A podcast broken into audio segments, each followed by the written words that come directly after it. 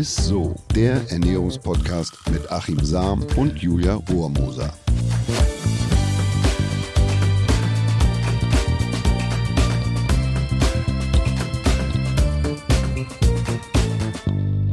Hallo ihr Lieben, herzlich willkommen zu einer neuen Folge Isso, dem Ernährungspodcast mit Achim Sam. Und mit ähm, Julia Rohrmoser. Ja, hallo.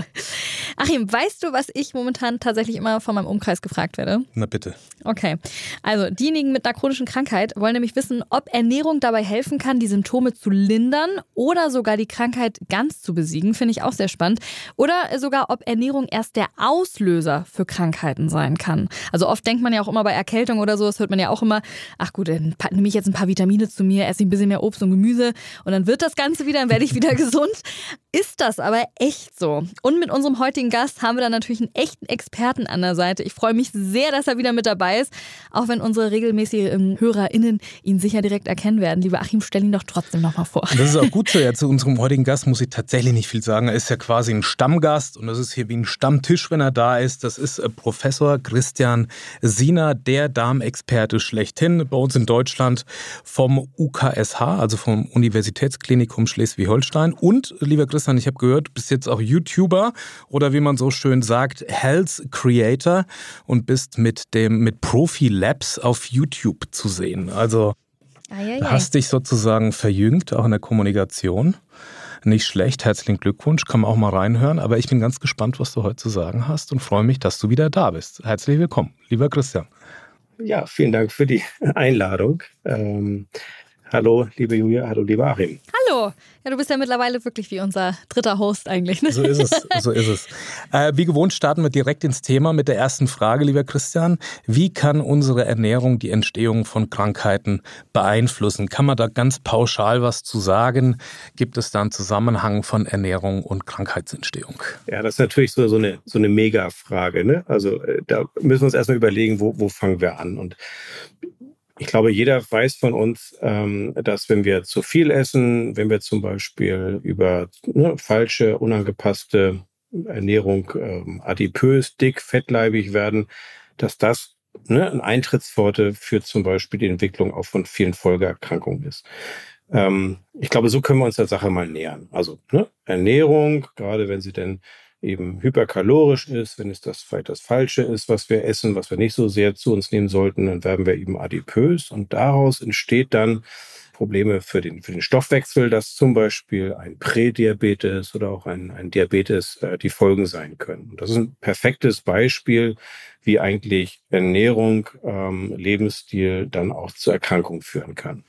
Also du sprichst ganz klassisch davon, Überernährung führt zu Insulinresistenz, dann auch letztlich zur Entstehung von metabolischem Syndrom, also unsere Zivilisationskrankheiten oder quasi übergewichtsbedingte Erkrankung Diabetes Typ 2, weil die Zelle dann eben voll ist und äh, somit kein Insulin mehr andockt und das hat dann Stoffwechselerkrankung zur Folge. Ist das so der Kreis, den du genau. meinst? Mhm. Ja, also ne, so detailliert ist es ja immer so, dass wir mittlerweile wissen, dass es bei der Adipositas ähm, nicht so das allgemeine Fett ist, sondern insbesondere das Bauchfett. Ne? Das ist das Fett, was sich um die Organe anlagert oder auch in den Organen. Nicht? Fettleber ist ja so ein Beispiel.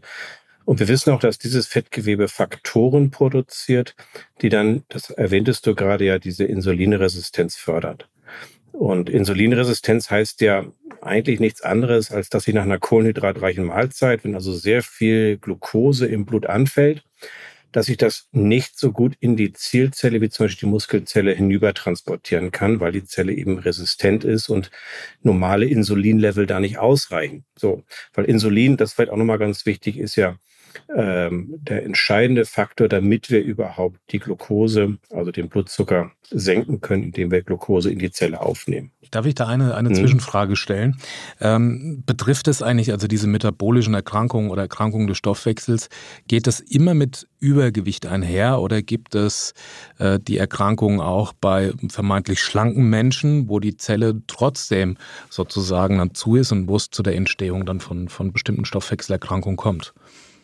Also geht es immer ja, also einher fragen, mit, mit dem Übergewicht. Ja. ja, fragt Mediziner nicht immer oder nie. Ne? Das wird es ja immer nicht, nicht geben.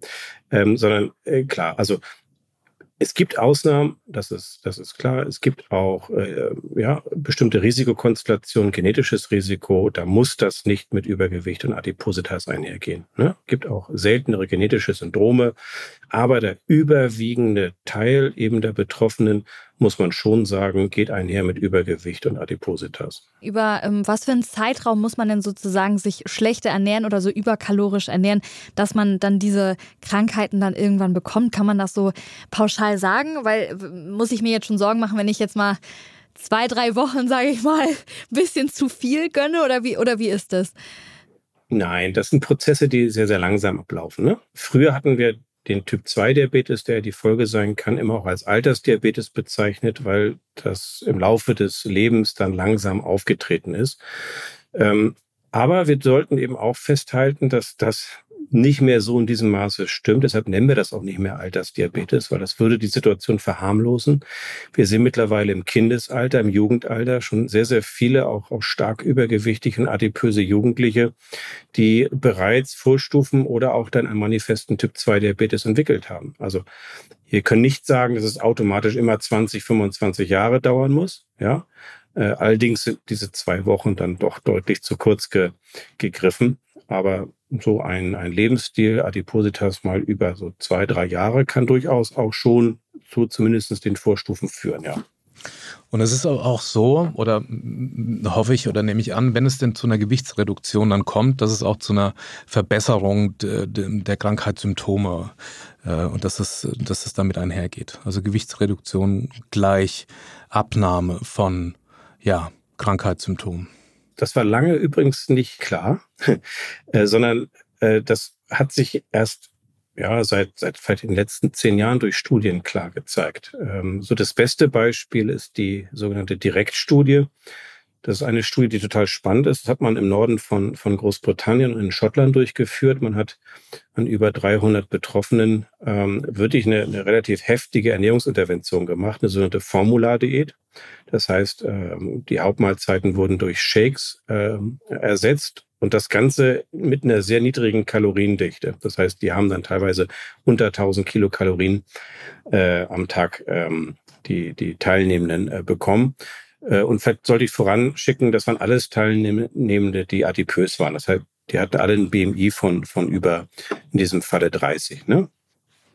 So, und was man gesehen hat, dass in der Interventionsgruppe, das war also die, die diese Formula-Diät bekommen haben, ähm, äh, den konnten äh, sozusagen nach ja, knapp 20 Wochen, ähm, ähm, also hat man die Blutwerte sich angeschaut und gegenüber der Kontrolle, die immer in den Therapiestandard bekommen haben, das heißt eine allgemeine Ernährungsberatung, dass in der Gruppe diejenigen, die eben so wenig Kalorien bekommen haben, die auch effektiv an Gewicht verloren haben, dass da die Diabeteserkrankung nicht mehr nachweisbar war. Ja, also sie sind in eine Diabetesremission hineingekommen. Was diese Studiendaten aber auch zeigen, wenn das Gewicht dann wieder zunimmt, ja, dann kommt leider auch die Diabeteserkrankung wieder zurück. Äh, und das ist so ein bisschen die Krux. Ne? Deshalb sagen wir immer, es ist wichtig, äh, einmal eine Strategie, wie nehme ich effektiv ab? Ja, und da kann Formula-Diät, also Shakes zum Beispiel, eine, eine gute ähm, Möglichkeit sein. Aber vielleicht sogar noch wichtiger ist, wie kann ich das Körpergewicht danach äh, gut halten? Ähm, das zeigt diese Studie, ich finde total beeindruckend und die zeigt auch die Wichtigkeit der Ernährungsmedizin. Ja, Wahnsinn. Wir haben jetzt viel über Diabetes gesprochen. Gibt es noch weitere Krankheiten, die man ähm, ja anhand unserer Ernährung so ein bisschen beeinflussen kann? Ja, also es sind einmal Erkrankungen, die relativ klar im Zusammenhang äh, stehen, zum Beispiel die, die Zöliakie. Ne, das ist also die Erkrankung, die äh, im Autoimmunformkreis auftritt. Äh, da reagieren Betroffene auf das Gluten oder noch spezifischer das Gliadin, was im Weizen enthalten ist, aber nicht nur im Weizen, auch im Roggen oder in Gersteprodukten enthalten ist. Und das führt dann ähm, zu einer chronischen Entzündungsreaktion, insbesondere im Dünndarm. Das ist so ein Beispiel dafür, dass eben auch ein direkter Einfluss auf andere Erkrankungsbilder, denn Adipositas vorliegen äh, können. Darüber hinaus werden auch noch ganz viele weitere Erkrankungen diskutiert, die dann die Folgen sind einer Fehl- oder, oder, oder auch Mangelernährung. Ähm, gerade auch ein weiteres Beispiel im Alter das Thema chronischer Muskelschwund, Sarkopenie, Kachexie, auch das ist ein Thema, was äh, eng mit der Ernährung verknüpft ist. Naja, und so gibt es viele Beispiele, die man mhm. benennen kann, wie Ernährung, falsche Ernährung, Mangelernährung eben auch zu Erkrankungen führen kann. Du sprichst immer den Zusammenhang Alzheimer, Parkinson im Zusammenhang mit Ernährung an. Kannst du da vielleicht was zu sagen? Gibt es da neue Erkenntnisse? Also da ist zum Beispiel beim, bei der Alzheimer-Erkrankung, die wird auch in Fachkreisen mittlerweile als Typ-3-Diabetes bezeichnet, weil wir einfach sehen, dass der Zusammenhang zwischen einer Diabeteserkrankung und dann im späteren Verlauf auch das äh, mit dem Auftreten der Alzheimer-Erkrankung ein starker Zusammenhang besteht. Ähm, auch bei Parkinson scheint das so zu sein, dass äh, zumindest eines der Diabetesmedikamente, welches wir recht häufig einsetzen, ähm, sogenanntes GLP-1-Analogon eben auch therapeutische Effekte möglicherweise bei Parkinson haben könnte. Also das sind so Hinweise, die sich ähm, verdichten, dass ähm, die äh, erhöhten Blutzuckerwerte insbesondere bei ähm, Typ-2-Diabetes hier eine Rolle spielen könnten. Und welche Mechanismen dahinter stehen, das ist immer noch Gegenstand der ähm, Forschung. Wir wissen, dass hohe Blutzuckerwerte eben auch Proteine verändern können und diese Proteine, Proteinablagerung spielen eben auch bei diesen neurodegenerativen Erkrankungen eine, eine Rolle. Aber das ist noch zu früh, um das jetzt wirklich auch schlussendlich ähm, zu, zu, zu belegen. Das sind aber die Hypothesen, ähm, denen gerade nachgegangen wird. Ja, auch ziemlich äh, unbeliebt, aber leider doch relativ häufig äh, verbreitet sind ja Kopfschmerzen oder auch Migräne. Ähm, Gibt es diesbezüglich auch einen Einfluss der Ernährung? Das ist total spannend. Also wenn man in die äh, Leitlinie schaut der Deutschen Gesellschaft für Neurologie, dann findet man, ich glaube, 27 Mal das Wort äh, Akupunktur, aber keinmal das Wort Ernährung. Ähm, äh, das finde ich bezeichnend. Äh, es gibt Studien, die rückwirkend irgendwie auf das Jahr 1935 äh, ähm, dann, dann zurückgehen. Und da wurde schon die Migräne unter der Hypothese einer hypoglykämischen Kopfschmerzerkrankung beschrieben. Ähm, und dann sind immer mal wieder Studien gelaufen, die zeigen, dass gerade der Blutzuckerspiegel hier stark mit der Migräne assoziiert äh, ist. Was wir jetzt auch mittlerweile äh, wissen, dass bei Betroffenen eine Art von äh, zentralnervöse Insulinresistenz vorliegen könnte. Dass die Verarbeitung von Insulin und damit auch von, von Glucose scheint bei Betroffenen mit Migräne gestört zu sein. Und da gibt es eine ganz spannende Hypothese die aus ähm, unter anderem der Universität ähm, aus, aus Basel stammt. Da hat man ähm, die Vermutung angestellt und auch sehr schön belegt in der gerade erst kürzlich erschienenen Übersichtsarbeit, dass die Migräne, die Kopfschmerzattacke letztendlich eine Art von Schutzmechanismus ist des Gehirns vor einem drohenden Energiemangel. Ähm, denn man muss sich mal überlegen, was passiert denn bei einer Migräne? Man, man geht ja sozusagen auf die Bretter, ne? also man legt sich flach, man will keinen visuellen Einfluss mehr haben, man will nichts, also nichts mehr sehen, man will nichts riechen, man will nichts hören. Und wenn man sich mal überlegt, was kostet denn letztendlich äh, bei einem, einem Computer Energie, was ist der Energiefresser Nummer eins? Das ist ja nun mal Bildverarbeitung. Ne? Also das, was wir jetzt ja auch machen, hören äh, und, und, und sehen, das äh, frisst ja unheimlich viel, viel Strom. Und genauso ist es in unserem Gehirn, ne? dass also diese visuellen Eindrücke besonders viel Energie äh, fressen. Und deshalb die Überlegung, ist das nicht ein Schutzreflex vor einem tatsächlich drohenden Energiemangel oder vielleicht wird es dem Körper nur vorgegaukelt, dass ein Energiemangel vorliegen könnte. Ähm, und das sind, ich finde, ganz spannende Ansätze, die wir auch gerade selber untersuchen. Also in einer groß angelegten Studie untersuchen wir die Einflüsse einer niedrig stabilen oder auch einer personalisiert niedrig stabilen Ernährung auf die Migräne. Und da bin ich sehr gespannt, was am äh, Ende rauskommt. In der Retrospektive, also rückschauend, haben wir ähm, viele auch, auch schon äh, Probanden ähm, äh, untersuchen können und, und haben da auch zwei Veröffentlichungen zugemacht, die äh, sehr schön zeigen, dass eben auf den Blutzucker achten durchaus auch ein erfolgsversprechendes Konzept bei der Migräne sein könnte. Ja. Also äh, ich möchte mal ganz kurz was zum Thema Migräne sagen, weil ich auch in meinem näheren Umfeld wahnsinnig viele Leute habe, ja, die Migräne auch. betroffen sind und es ist ja wirklich lebensbeeinträchtigend. Also das bedeutet, man macht da nicht mehr viel. Auch ähm, kann man jetzt überhaupt in den Urlaub fahren, kann man weiterreisen, kann man zurückreisen, das spielt da alles eine Rolle. Also nur, dass man da eine kleine Hilfestellung und vielleicht so eine kleine Essenz aus euren Untersuchungen äh, den Menschen nochmal mit auf den Weg gibt. Also du sagst, auch hier kann eine Stabilisation des Blutzuckerspiegels, also im Prinzip auch eine gesunde Ernährung, komplexe Kohlenhydrate, proteinreich, äh, versuche jetzt einfach mal zu interpretieren, kann da positiv sein. Muss man natürlich individuell immer schauen, aber oder würdest du noch andere Empfehlungen aussprechen als? Ja, ja, also das sage ich nicht ganz unbefangen, weil das ja Ergebnis unserer Forschung ist. Es gibt ja in Deutschland das digitale Versorgungsgesetz und unter diesem digitalen Versorgungsgesetz äh, haben wir auch unter unserer Beteiligung ähm, eine digitale Gesundheitsanwendung in der Indikation episodische Migräne auf den Markt gebracht. Das heißt, die ist ähm, verortbar. Das heißt, jeder Arzt, jede Ärztin kann diese Migräne-App, die auf die Ernährungsmedizin ja auch schielt, also auf dieses niedrig personalisiert, niedrig stabile Konzept ähm, wirkt, kann man, kann man nutzen. So, das ist dann, sage ich mal, der Porsche. Ähm, es gibt aber die Möglichkeit, natürlich im Vorfeld schon einiges zu tun und auch auf den eigenen persönlichen Blutzuckerspiegel zu achten. Und da hattest du ja schon das erwähnt, nicht? also komplexe Kohlenhydrate, Ballaststoffe, ähm, niedrig glykämisch ähm, ähm, äh, zu denken und zu essen. Ich glaube, das ist sicherlich sinnvoll gibt auch äh, ausgewiesene Neurologen, die sagen, ähm, morgens gerne Kartoffeln zum, zum Frühstück, ja, um letztendlich schon mal eine, eine gute ähm, ja, ähm, ja, eine gute, schrägstrich stabile äh, Glukoselast zu erzeugen und möglichst wenig Schwankungen in den Blutzuckerspiegel hineinzubringen. Ich, ich finde den Aspekt ganz spannend, wenn ich, wenn ich das einmal dazu sagen darf, weil es gibt ja viele von den Menschen, die geplagt sind, beispielsweise im Neurodermitis oder jetzt auch mit Migräne, die sagen, ah, ich habe schon alles ausprobiert und ich ernähre mich jetzt irgendwie ganz spezifisch und äh, lass vieles weg. Es geht aber eher dahin, dass man doch wieder versuchen sollte, sich komplex ausgewogen zu ernähren. Also das ist ja jetzt quasi aus all den Krankheitsbildern auch irgendwo rauszulesen, dass es nicht eine Sonderform der Diätetik da jetzt gibt, nach der man sich zu halten oder zu richten hat, sondern er versucht, möglichst ausgewogen, Blutzucker stabil, also sich gesund, figurbewusst zu ernähren, oder?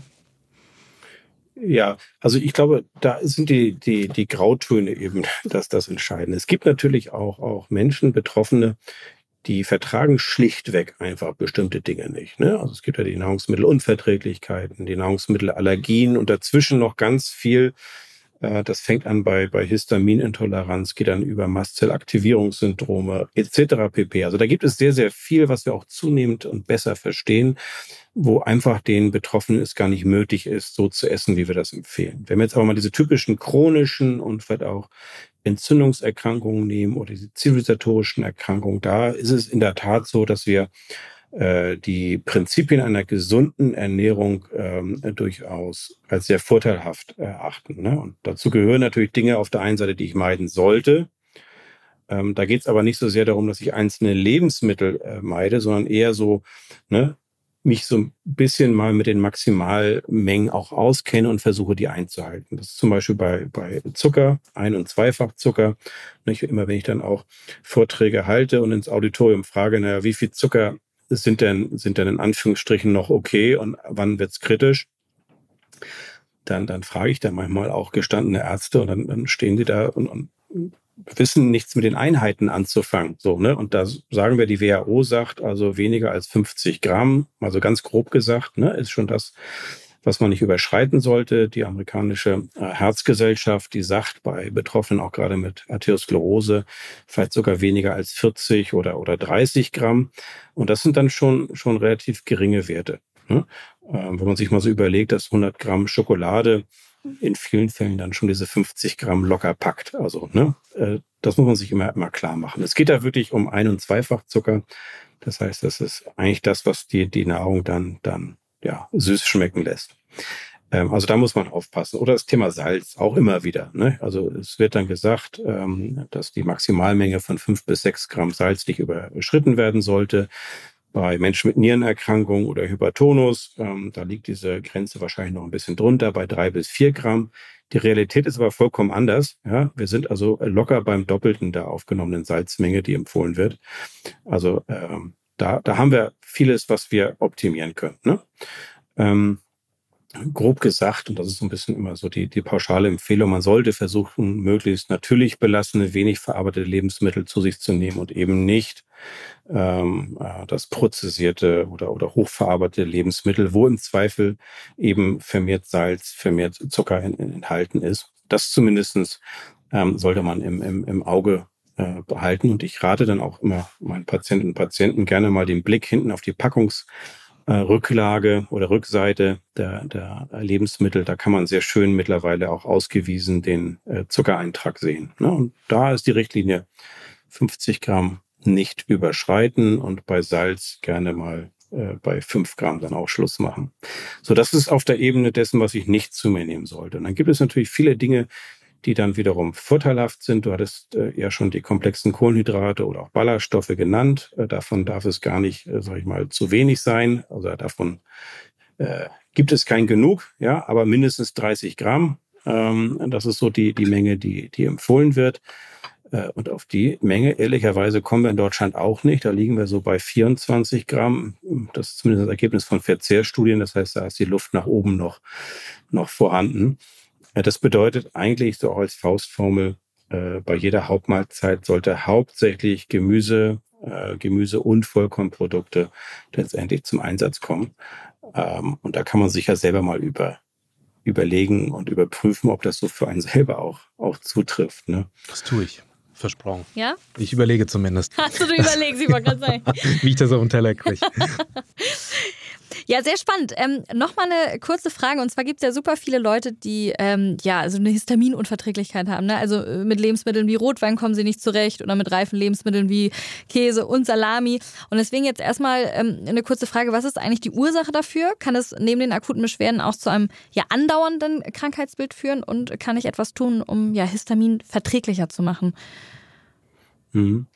Also das ist in der Tat ähm, ein häufiges Thema, was, was mich auch in, in meiner Ambulanz ähm, dann beschäftigt, dass Betroffene eben mit typischen Symptomen wie aufsteigende Hitze, Hautrötung, laufende Nase, tränende Augen ähm, nach, nach äh, Genuss von, von ähm, histaminreichen Lebensmitteln ähm, dann letztendlich zu mir kommen und, und sagen, Mensch, ich hab, bin histaminintolerant. Und wir sehen das so ein bisschen differenzierter, ähm, auch aus der Ermangelung eigentlich wirklich guter Testsysteme. Was die Betroffenen eigentlich sehen, ist ein Zusammenhang zwischen Nahrungsaufnahme und Symptom auf der einen Seite und zum anderen ähm, sie haben typische Symptome, wie sie durch Histamin hervorgerufen werden. Das heißt aber nicht automatisch, dass es sich um diese in der Literatur beschriebene Histaminintoleranz handelt, ja, die ja besagt, dass es zu einem Abbaudefekt von Histamin kommt. Ähm, und das ist wirklich nur in sehr seltenen Fällen, zumindest äh, nach meiner Beobachtung, der Fall. Und da gibt die Literatur auch keine klare Angabe, wie häufig das eigentlich nun ist. Häufig sind das äh, nicht äh, richtig erkannte Typ-1-Allergien, die dahinter stehen, oder auch Erkrankungen, die im, Bereich der Mastzelle angesiedelt sind. Äh, also es ist durchaus so, dass wir bei diesen klassischen Symptomen immer mal wieder auch Menschen herausfischen, die dann eher zu einer Mastozytose oder auch einem Mastzellaktivierungssyndrom neigen. Aber in den aller, allermeisten Fällen ist es eine bis dato eben nicht richtig erkannte äh, Nahrungsmittelallergie. Und das ist eine Herausforderung, weil diese Form von Nahrungsmittelallergien sich eben nicht unbedingt nur im Blut darstellen, sondern ähm, hier muss man wirklich sehr genau mit der Klinik, mit einem Ernährungs- und Symptomtagebuch und dann vielleicht sogar auch noch mit fortgeschrittenen Diagnoseverfahren wie äh, unter anderem der konfokalen Laserendomikroskopie. Das ist zugegebenermaßen aktuell noch ein, ein ähm, ja, in der Forschung eingesetztes Verfahren, aber da kann man eben diese Fälle nochmal genauer beschreiben. Und zu deiner Frage, was kann man machen? Also die histaminarme Ernährung hilft in der Tat einigen. Ja, und wenn das dann auch gut hilft, dann gehen wir auch von dem Vorliegen einer Histaminintoleranz aus. Es kann aber so weit gehen, dass man ähm, hier auch zu Medikamenten greifen kann, die entweder die Mastzellen stabilisieren oder Histaminrezeptoren abdecken ähm, oder blockieren. Und das kommt ebenfalls eben bei, bei nicht wenigen Patienten mit den entsprechenden Beschwerden dann zum Einsatz und dann auch häufig mit gutem Erfolg. Was ganz wichtig ist und an dieser Stelle, glaube ich, noch erwähnt werden sollte, es gibt eine sekundäre Histaminintoleranz, die zum Beispiel zurückgeht auf Erkrankungen, die im Dünndarm angesiedelt sind, zum Beispiel die Zöliakie. Das ist nicht selten, dass äh, Betroffene mit Zöliakie, die bislang nicht erkannt ist, ne, ähm, durch eine Abflachung des Epithels im Rahmen des Autoimmunprozesses, also des Darmepithels, ähm, plötzlich ähm, kein Histamin mehr vertragen, weil die abbauenden Enzyme für das Histamin, ne, die werden hauptsächlich im Darm produziert und wenn das, der Darm geschädigt ist, dann fehlen diese Enzyme. So. Und äh, das kann dann histaminartige Beschwerden machen, obgleich eben eine andere Erkrankung dem Ganzen zugrunde liegt. Das heißt, das gehört in die Differentialdiagnose mit, mit eingebaut und äh, sollte auch immer wieder überprüft werden. Ist das denn nur bei der Zöliakie dann so? Oder kann es auch sein, dass ich eine Darmerkrankung habe, eine andere Darmerkrankung, eine Darmreizung, Reizdarm, wie man so pauschal immer so schön sagt, äh, was dazu führt, dass ich dann mit Histamin vermehrt Probleme habe? Ja, der, der Reizdarm ähm, so erstmal nicht, weil der keine strukturellen Probleme macht. Aber es gibt ja auch andere Erkrankungen, die strukturelle am Epithel dann durchaus Veränderungen machen können. Also ob das nun chronisch entzündliche Darmerkrankungen zum Beispiel sind. Unter Umständen auch bakterielle Fehlbesiedlung, da sieht man das unter Umständen auch, obgleich auch diese sehr schwierig zu diagnostizieren ist. Aber das sind so typische Beispiele, wo dann außerhalb der Zöliakie auch noch Fälle von Histaminintoleranz auftreten können. Nicht ganz so häufig, äh, aber dran denken letztendlich schadet hier auch nicht. Ich sag's ja ungern, aber wir müssen an dieser Stelle auch schon wieder äh, langsam zum Ende kommen. Es ist ja immer super spannend an, mit dem lieben Christian. Ans Highlight denken. Ans Highlight denken, ja. das ist sowieso. Das Highlight kommt ja immer zum Schluss.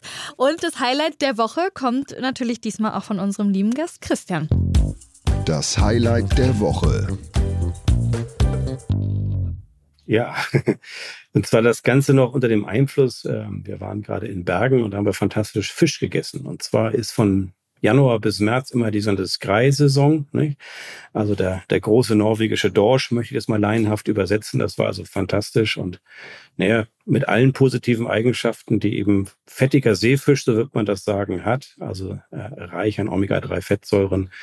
Deshalb ist ähm, äh, Fisch mein Highlight der Woche. Lecker. Bin ich dabei. Würde ich auch dabei sein. Vielen Dank. Ja, vielen Dank, Christian. Das war natürlich mal wieder eine sehr spannende Folge. Eigentlich immer, wenn du dabei bist, ne? Ja, das eigentlich kannst ja, du weglassen. Ja, das ist immer, immer wenn du dabei bist. Folge, ja. Also vielen lieben Dank und hoffentlich bis zum nächsten Mal, ne? Ja, gut. Tschüss. Ciao. Und das war's auch schon wieder mit der ISSO-Folge. Danke fürs Zuhören. Schickt uns gerne eure Nachrichten und falls ihr wollt, dass wir ja die eine oder andere Krankheit und äh, ja ihren Zusammenhang mit Ernährung für euch genauer anschauen sollen, genau dann schreibt uns einfach per Instagram oder an isso.edeka.de und ansonsten freuen wir uns auf nächste Woche. Ist so. Tschüss. Dann ciao. Dieser Podcast wird euch präsentiert von Edeka. Wir lieben Lebensmittel.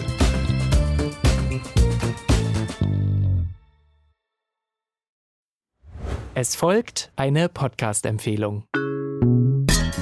Lo, bist du bereit? Ich bin sowas von ready. Are you ready? Herzlich willkommen bei Cheers, dem Weinpodcast mit Lou. Das bin ich, studierte Weinexpertin, Weinwirtschaftlerin und Weinbloggerin. Und ich bin Jonas. Ich bin hier, um Lou eine Menge Fragen zu stellen, denn wir sprechen in diesem Podcast über Wein, über Spannendes und eigentlich alles, was man wissen muss. Egal, ob man Weinanfänger ist oder fortgeschritten, dieser Podcast ist für alle bestens geeignet, die Bock auf Wein haben. Ja, welcher Wein passt zu welchem Essen? Warum ist Säure im Wein eigentlich so wichtig? Und wie kommen die Aromen in euren Wein rein? Und warum spuckt Lou nach dem Probieren immer wieder alles aus? In kurzen und knackigen Episoden gibt es genau auf diese Fragen die passende Antwort. Und ab und an gibt es auch noch Gäste. Und wenn ihr Fragen habt, dann schreibt sie uns an cheers.edeka.de. Jeden Montag gibt es eine neue Folge, überall da, wo es Podcasts gibt. Und ich würde sagen, Cheers. Cheers.